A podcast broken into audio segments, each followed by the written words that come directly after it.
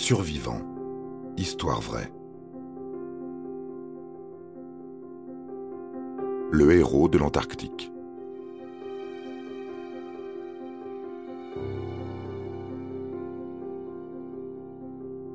Le pôle Sud. Quelle aventure. En 1911, c'est le Norvégien Roald Amundsen qui y parvient le premier. L'Irlandais Ernest Shackleton décide alors de le traverser de bout en bout, de la mer de Weddell à la mer de Ross. 2900 km avec ses traîneaux tirés par des chiens. Départ le 8 août 1914. Son navire, l'Endurance, doit d'abord les déposer en baie de Wassel, d'où ils commenceront leur traversée de l'Antarctique. Mais l'Endurance est pris par les glaces. Le navire et son équipage sont immobilisés, prisonniers. Le pire survient. Les glaces bougent et commencent à broyer le navire qui se brise petit à petit, puis coule. Les 27 hommes sont désormais totalement isolés sur la banquise. Le rêve de Shackleton de traverser le continent est anéanti. Il va devoir faire preuve d'endurance et de courage. C'est une question de vie ou de mort. Shackleton, ses hommes et ses chiens doivent camper sur la glace. Il fait moins 36 degrés. Shackleton tente une expédition, mais les conditions sont beaucoup trop rudes et les hommes ne progressent que de 18 km en une semaine. Ils bâtissent le camp Patience, où la nourriture est rationnée. Elle se compose de phoques et de manchots. Il faut abattre tous les chiens. Shackleton s'emploie à divertir ses hommes et à maintenir leur morale. Après cinq mois passés sur la banquise, la glace se fissure et les hommes prennent la mer dans des chaloupes sauvées du naufrage. Shackleton se fixe un autre but, sauver tous les membres de son expédition. À bord des canots, les hommes grelottent sans pouvoir dormir. Il fait moins 20 degrés.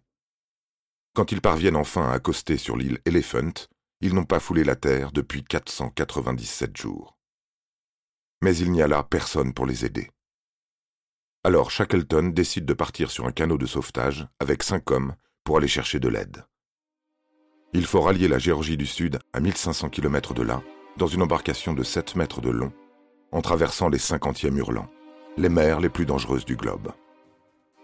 Tous les hommes restés sur l'île Elephant ont confiance en Sir Ernest Shackleton. Il réussira et les sauvera. Après 15 jours d'une navigation très périlleuse, ils arrivent en vue de la Géorgie du Sud, où ils accostent enfin. Mais du mauvais côté de l'île.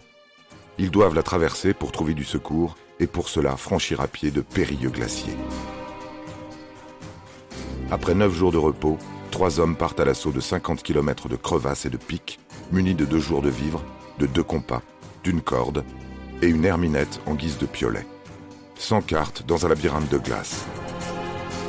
Le 20 mai 1916, ils arrivent à la station baleinière de Stromness. Shackleton cherche alors à tenir sa promesse. Il va d'abord chercher les trois hommes laissés de l'autre côté de la Géorgie du Sud, puis c'est au tour de ceux de l'île Elephant. Pendant quatre mois, l'état de la mer rend la chose impossible. Puis enfin, il y parvient. Aucun de ces hommes n'est mort. Il les a tous sauvés grâce à son courage et sa détermination. Voilà. Shackleton n'a pas accompli l'exploit de traverser l'Antarctique, mais il est parvenu à sauver tous ces hommes. Il les a arrachés à la banquise où ils n'ont laissé que quelques petits doigts. Un prix infime à payer, pour entrer dans la légende des glaces. Vous avez aimé cet épisode? N'hésitez pas à le commenter, à le partager et à le noter. À bientôt pour de nouvelles histoires. Studio Minuit, créateur de podcasts addictifs.